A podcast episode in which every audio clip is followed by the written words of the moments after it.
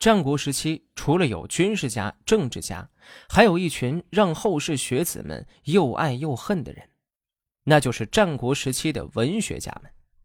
宋玉便是战国末期著名的词赋家，同时他还是一位难得的美男子，是中国古代十大美男之一。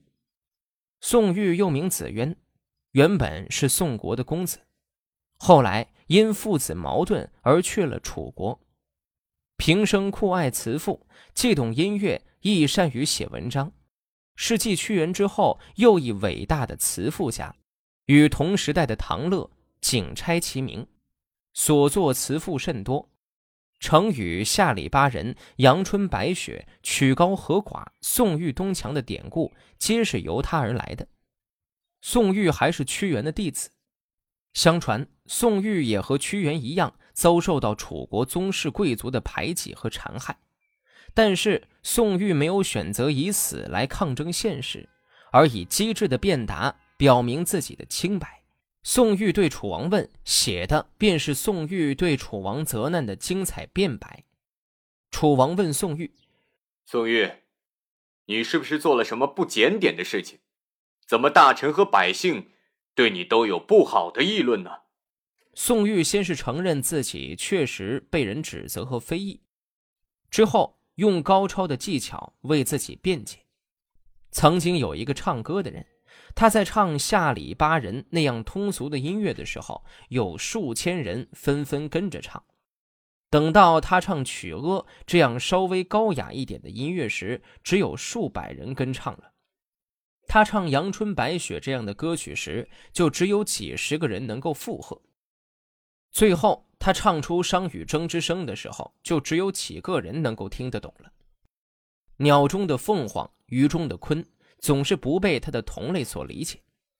宋玉在为自己辩解的时候，并不说自己，而是通过比喻和对比来表现自己的品性，这是一种极其高超的辩论技巧。楚襄王问宋玉说：“先生大概有不检点的行为吧？”为什么世人百姓们对你非议的如此厉害呢？是的，的确如此，确实有这样的事。希望大王宽恕我的罪过，让我把话说完。有位客人在郢都唱歌，开始唱的是下里巴人，城中聚在一起跟着唱的有几千人；后来唱扬阿谢露，城中聚在一起跟着唱的有几百人。等到唱《阳春白雪》时，城中聚在一起跟着唱的不过几十人。当他唱歌时，引用商声，刻画雨声，夹杂以流动的纸声，城中聚在一起跟着唱的不过几人而已。这就是说，所唱的曲调愈是高雅，能与之唱和的也就愈少。所以，鸟中有凤，鱼中有鲲。凤凰展翅高飞九千里，穿越云霞，背负苍天，脚踏浮云，翱翔在极高远的天空。那跳跃在篱笆间的燕雀，怎么能和它一样了解天地的高远呢？鲲鱼清晨从昆仑山脚出发，中午在碣石山上歇息，夜晚停宿在梦珠泽。那一尺来深水塘里的小泥，怎么能和它一样测量江海的广阔呢？因而。不只是鸟中有凤，鱼中有鲲，世人之中也有英才，圣人有高洁的情操和美好的行为，超尘脱俗，卓尔不群。那些世俗之人，又哪里能够理解我的行为呢？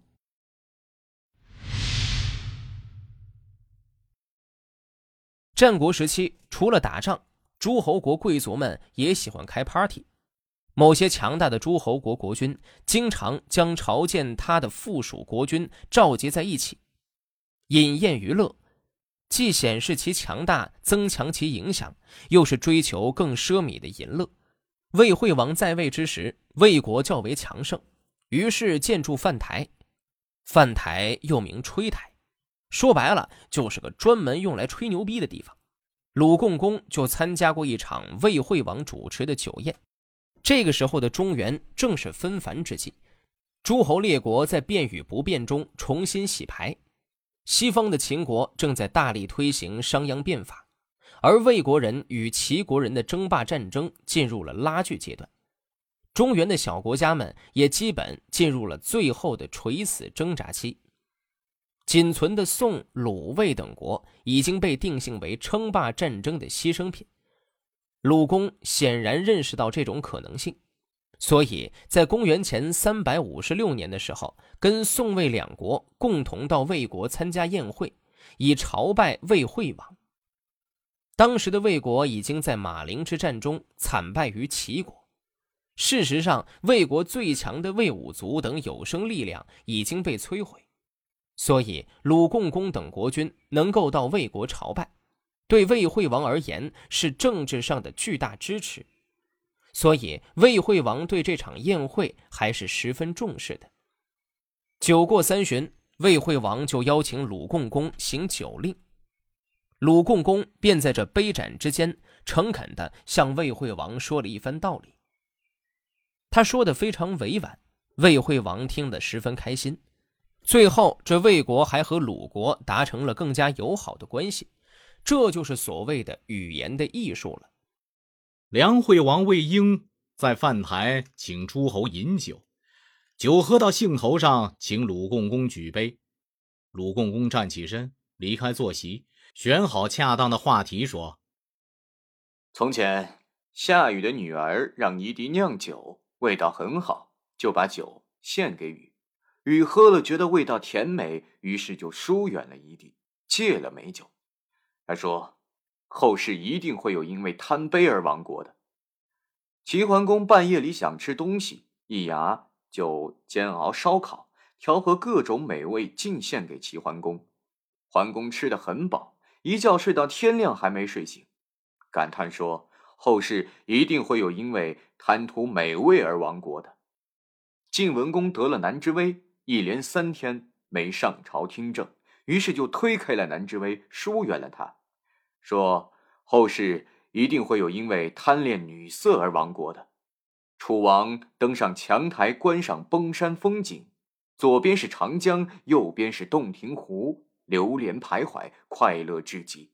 于是发誓不再登上墙台，说后世一定会有因为。迷恋高台池沼山水风光而亡国的，现在君王您的酒樽里是夷狄酿造的那种美酒，君王您的食物是易牙烹调的那般美味。您左边的白台，右边的吕须都是南之薇般的美女，前有嘉陵，后面有兰台，有着在墙台一样的快乐。这四件事里有了一件，就足以使他的国家灭亡。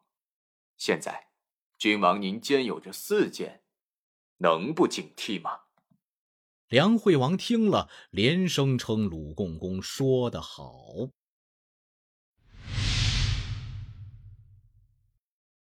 所谓两汉时期，说的就是汉朝历史分两部分：西汉和东汉。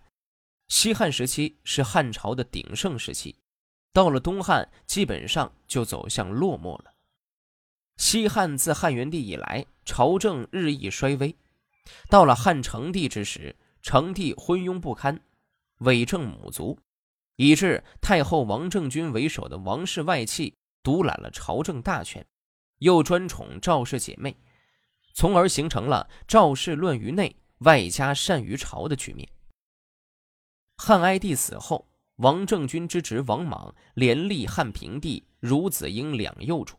其地位历经汉安公、摄皇帝，表面上几乎就是昔日周公摄政的再次重演。刘秀虽名为皇族后裔，但他这支属于远支旁庶的一脉。刘秀是汉高祖刘邦的九世孙，出自汉景帝子长沙王刘发一脉。刘秀的先世因遵行推恩令的原则，从列侯降帝，到的父亲刘钦这位。只是济阳县县令这样的小官员了。刘秀经过了深思熟虑，见天下却已大乱，方才决定起兵。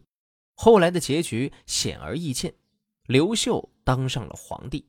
公元二十九年冬，继位四年的东汉光武帝刘秀，为了巩固新成立的政权，派遣建威将军耿彦率领大军讨伐割据青州的军阀张布。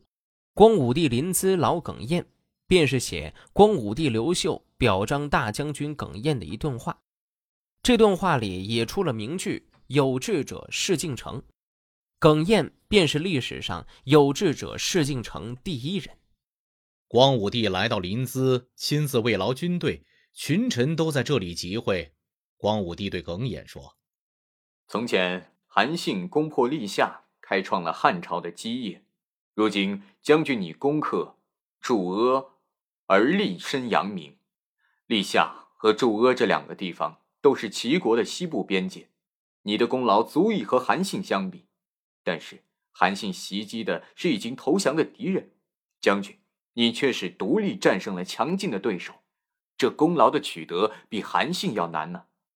另外，田横烹杀了厉时齐，等到田横投降的时候，高帝诏告魏威立商，不允许他与田横结仇。张布从前也杀了伏龙，如果张布前来归降，我也要昭告大司徒伏战，要他放下和张布的仇怨。这两件事更像了，将军。你以前在南阳的时候就提出了这项重大的计策，我曾经以为这件事脱离实际而难以实现，如今看来，真是有志者事竟成啊。